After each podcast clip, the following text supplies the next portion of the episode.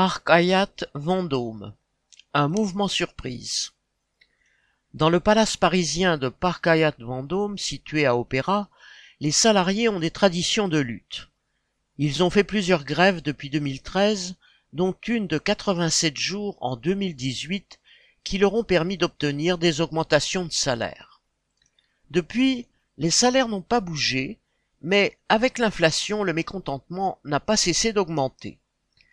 Après une première grève surprise mardi 15 mars pour demander une augmentation de salaire et les primes annuelles de deux années consécutives non payées à la faveur du Covid, les femmes de chambre, gouvernantes et équipiers étaient déterminées à remettre cela. Ils n'avaient en effet obtenu que 3% d'augmentation.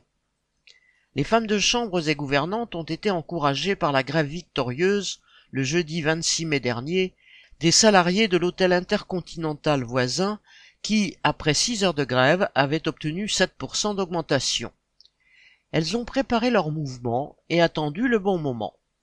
Dimanche 29 mai, l'hôtel était en effet complet, avec 51 départs et autant d'arrivées. Les autres hôtels dépendant de leur société sous-traitante étaient également complets et ne pouvaient envoyer du personnel pour les remplacer. Bien plus, la direction du Hayat Hotel ne pouvait pas ce jour-là mobiliser les administratifs et autres agents pour aller faire les chambres. Étant donc en position de force, tout le personnel, au nombre de trente, s'est déclaré gréviste dès l'arrivée. Une heure plus tard, l'un des patrons de la société de nettoyage STN, que la grève venait de surprendre dans son sommeil, appelait une déléguée pour la menacer. Citation. C'est une blague. Arrêtez vos blagues et remontez tout de suite. C'est dimanche, c'est la fête des mères. C'est de la trahison. Fin de.